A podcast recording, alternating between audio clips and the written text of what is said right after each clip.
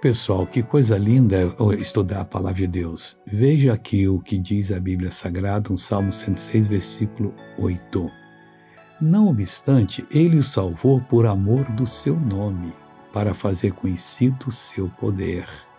Da mesma maneira ele faz com a gente, mesmo que a gente não esteja merecendo, ou seja, colaborando com Deus para ele operar através da fé mas ele vai nos salvar por amor do nome dele, impedir o inimigo de nos destruir, e tudo isso para fazer conhecido o seu poder. Outras pessoas, sabendo disso que aconteceu conosco e do livramento que Deus deu, também procurarão a ele.